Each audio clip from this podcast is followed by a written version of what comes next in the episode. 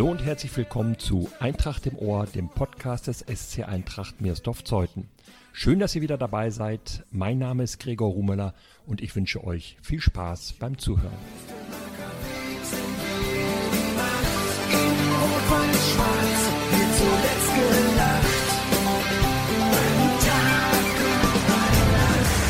Er ist der dienstälteste Spieler in der Männermannschaft der Eintracht. Seit der Winterpause 2009-2010 spielt er am Wüstemarker Weg. Er ist der Mann, der vor allem die rechte Außenbahn beackert, Spiel für Spiel ein großes Laufpensum absolviert und auch viele Tore erzielt.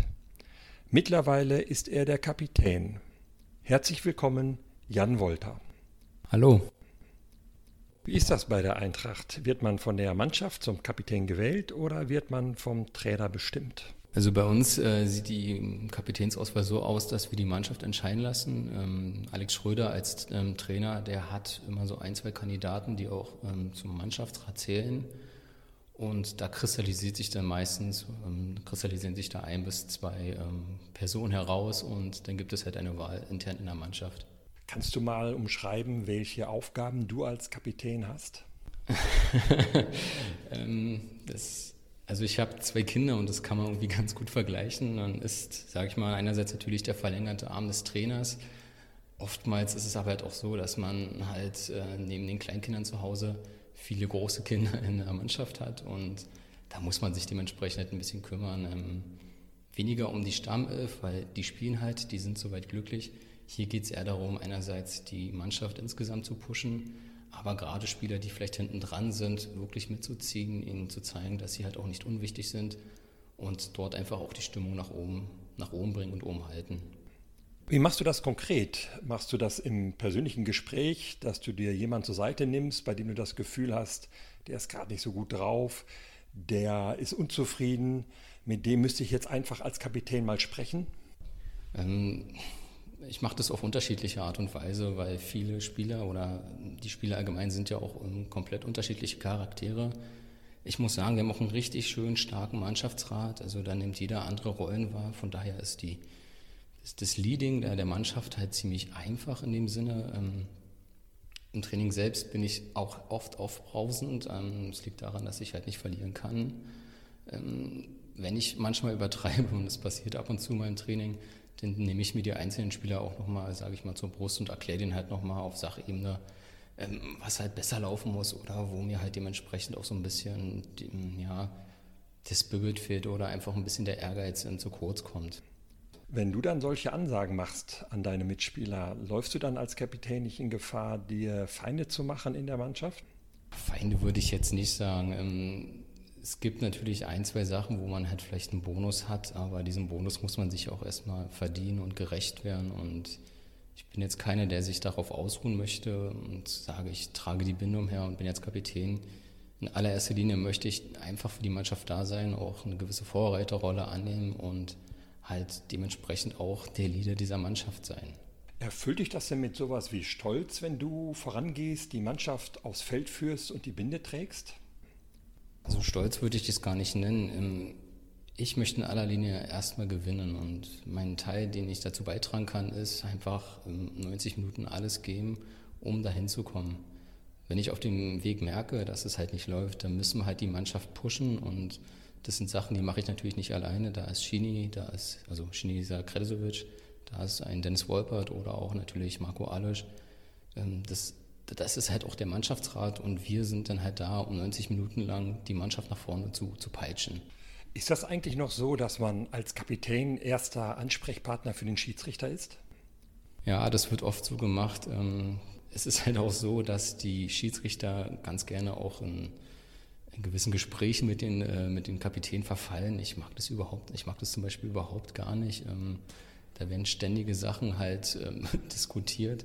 Ich möchte mich in, in allererster Linie natürlich ja, aufs Spiel konzentrieren, aber gerade bei Rangeleien oder halt strittigen Entscheidungen wird dann halt auf der Kapitän dann, ja, herangezogen. Blicken wir mal auf deine Anfänge hier bei der Eintracht zurück. Du kommst ursprünglich aus Bestensee, hast zwischendurch in Wildau gespielt und bis in der Winterpause der Saison 2009-2010 von Königs Wusterhausen nach Meersdorf gewechselt. Wie kam es dazu? Ähm, der Weg war vielleicht gerade im Jugendbereich etwas holprig. Ähm, Im besten See, da bin ich natürlich groß geworden. Ähm, da liegt jetzt auch meine fußballische Heimat. Da war es jetzt so, dass ich auch nicht gerade der Größte bin und in einem älteren Jahrgang hatte ich dann irgendwann den Anschluss verloren und es gab halt keine Jugendmannschaften in meinem Alter. aus diesem Grund musste ich dementsprechend neue Perspektiven suchen, die, die ich halt in Widder gefunden habe.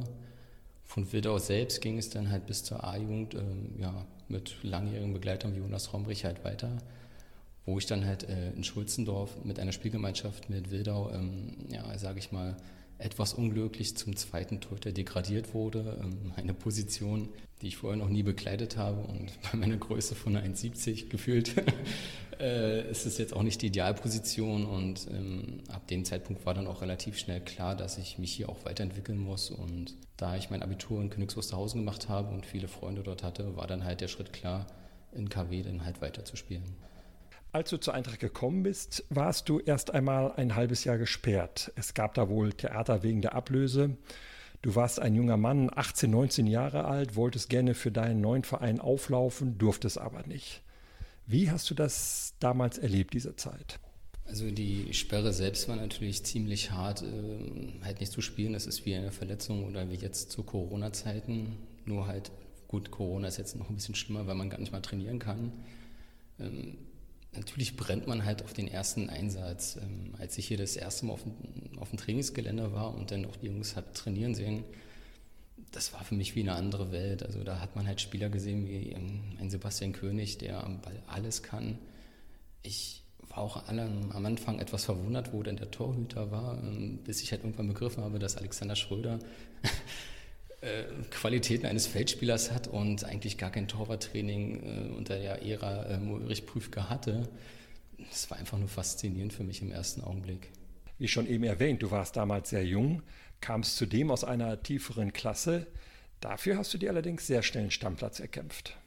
Ulrich Prüfke setzt halt auf Spieler, sage ich mal, oder hat auf Spieler gesetzt, die viel laufen können. Und ich glaube, das war damals auch mein großer Vorteil. Ich konnte noch viel laufen ich war auch relativ schnell und ziemlich schnell dementsprechend halt auch in der Mannschaft integriert. Ähm, gerade was die tiefen Bälle angeht, das war damals eine Verbindung mit Sebastian König, die, die war halt unbeschreiblich. Also einen besseren Mitspieler hatte ich einfach noch nicht.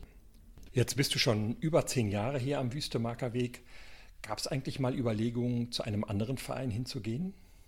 Also die Überlegungen gab es eigentlich persönlich für mich nie. Ich hatte natürlich ab und zu auch mal Anfragen aus anderen, ähm, ja, aus anderen Mannschaften. Ähm, ich habe mich aber immer hier zu Hause gefühlt. Das ist nach wie vor so. Und dementsprechend kam für mich ein Wechsel wirklich nie ernsthaft in Frage. Wir sind ja hier fast unter uns.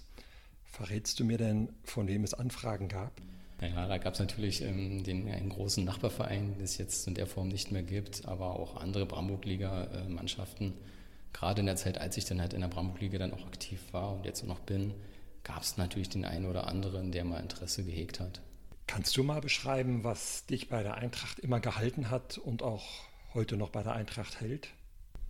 Das ist einfach dieses Wir-Gefühl. Also man merkt, dass es hier halt eine große Familie ist. Ähm, man hat natürlich auch nicht immer nur rosige Zeiten. Das war auch gerade im Abstiegs- oder in den Abstiegsfällen ähm, ja, halt immer so das Thema. Ähm, bleibt die Mannschaft zusammen, bleibt die Mannschaft nicht zusammen? Und wir haben uns alle tief in die Augen geguckt und sind dementsprechend den Weg auch gemeinsam gegangen dort, wo halt viele Mannschaften eventuell vielleicht auch auseinanderbrechen, sind wir immer wieder im Kern zusammengeblieben. Und das heißt, ein schönes Gefühl, muss ich ganz ehrlich sagen. Auch wenn man verliert, auch wenn man halt nicht immer den besten Fußball spielt. Aber es geht ja um, in allererster Linie auch um Gemeinschaft beim Fußball. Und ich glaube nicht, dass ich das in anderer Form oder in anderen Vereinen so ausgeprägt finden werde. Dazu passen dann ja auch die legendären Kabinenpartys, von denen manchmal die Rede ist, wenn ihr eure Heimsiege am Büstemarker Weg feiert. Ja, die sind jetzt natürlich wieder legendärer geworden, nachdem Matthias Klatt als Co-Trainer und, und Sprachrohr sich hier wieder vollends integriert hat. Ähm, da kommt natürlich auch die, die eine oder andere schöne Melodie wieder nochmal zum Vorschein. Ähm, auch ein Marco Alisch ist ein begnadeter Sänger, der dann dementsprechend auch noch ein, zwei schöne Töne findet. Wichtig ist natürlich in dem Zusammenhang natürlich auch immer, ähm, ja, dass, dass das Bier halt dementsprechend auch läuft. Das heißt also, die Leistungssportler-Grundregel, kein Alkohol nach dem Sport, die gilt für euch nicht. wir spielen für das Bier, könnte man sagen. Nein, ähm, muss halt, es, es, gehört halt dazu, wir sind dementsprechend jetzt auch keine Profitruppe in dem Sinne. Ähm, wir feiern halt auch ganz gerne, wenn man uns, ähm, oder wenn der Rahmen es wieder zulassen würde. Wir sind jetzt auch schon seit mittlerweile drei Jahren immer wieder auch am Ballermann als geschlossene Mannschaft von fast bis zu 15 Spielern unterwegs. Und das zeichnet uns halt auch aus und dementsprechend darf das Bier nach dem Sieg oder auch bei einer Niederlage nicht fehlen. Zu feiern hattet ihr in der aktuellen Saison, die wegen Corona unterbrochen werden musste, schon eine ganze Menge. Ihr steht in der Brandenburg-Liga auf Platz 4. Das ist mit Blick auf die Vorsaison für viele sehr überraschend. Wie erklärst du dir als Kapitän diese Leistungssteigerung? Ich muss ganz ehrlich sagen, das hat ganz, ganz viel auch mit unseren eigenen Spielern zu tun. Also die bringen einerseits eine absolute spielerische Qualität mit sich, ähm, fügen sich aber auch nahtlos in die Mannschaft ein. Da rennt jeder für den anderen. Sie haben uns auch gerade in der Vorbereitung nach Corona gezeigt, ähm, dass sie halt auch sofort ein wichtiger Bestandteil sind. Wenn ich da an Arne zum Beispiel denke, der so eine immense Rolle in der Abwehr ähm, ja, schon eingenommen hat. Ein Flo, also Florian Hammer, unglaublich äh, flexibel, kann man halt fast überall einsetzen und auch ein Theodor Rosenbold, der, der noch ein bisschen braucht, sage ich mal, aber der so viele Qualitäten mit sich bringt. Also dieses Spiel, dieses Testspiel gegen Ludwigsfelde, das war wirklich Wahnsinn. Also ich habe das ein bisschen den kleinen Sebastian König drin gesehen als Linksfuß und vielleicht ein bisschen schlagsiger. Aber wenn der Weg so weitergeht, dann, dann wird das sowas. Erinnert dich denn auch einer der Nachwuchsspieler an den jungen Jan Wolter, so von seinem Ehrgeiz her und von seiner Zielstrebigkeit her? Ähm, das wäre definitiv Florian Hammer.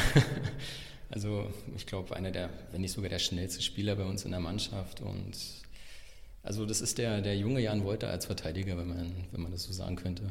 Wir hoffen ja, dass in dieser Saison zumindest die Hinrunde noch zu Ende gespielt werden kann. Was ist da aus deiner Sicht drin für die Eintracht?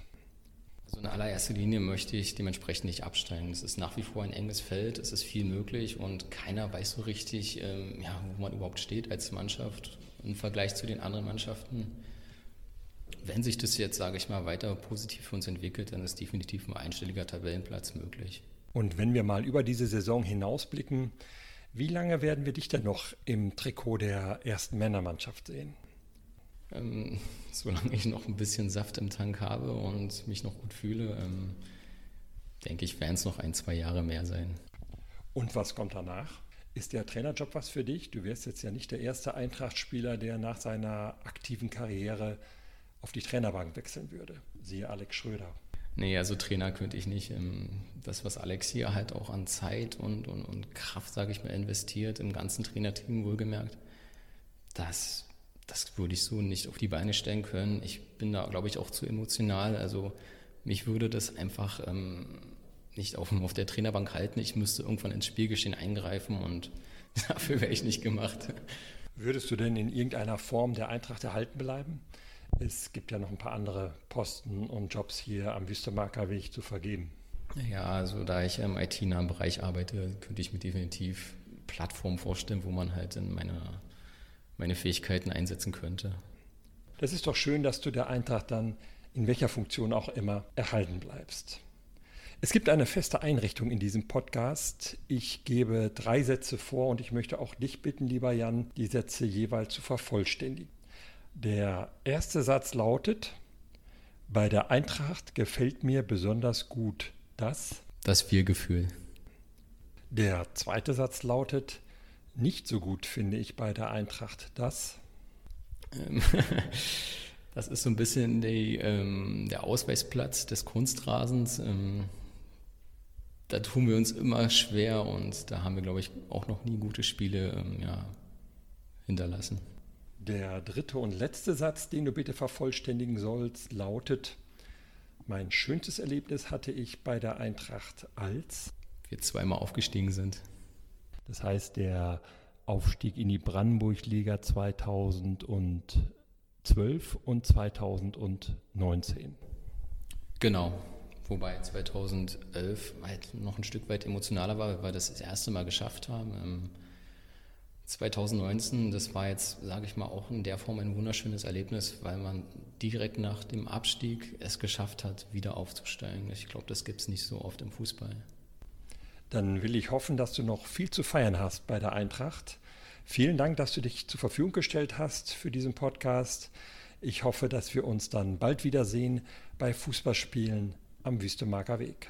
Ja, das wünsche ich auf und auf erfolgreiche Spiele. Dankeschön. Yeah,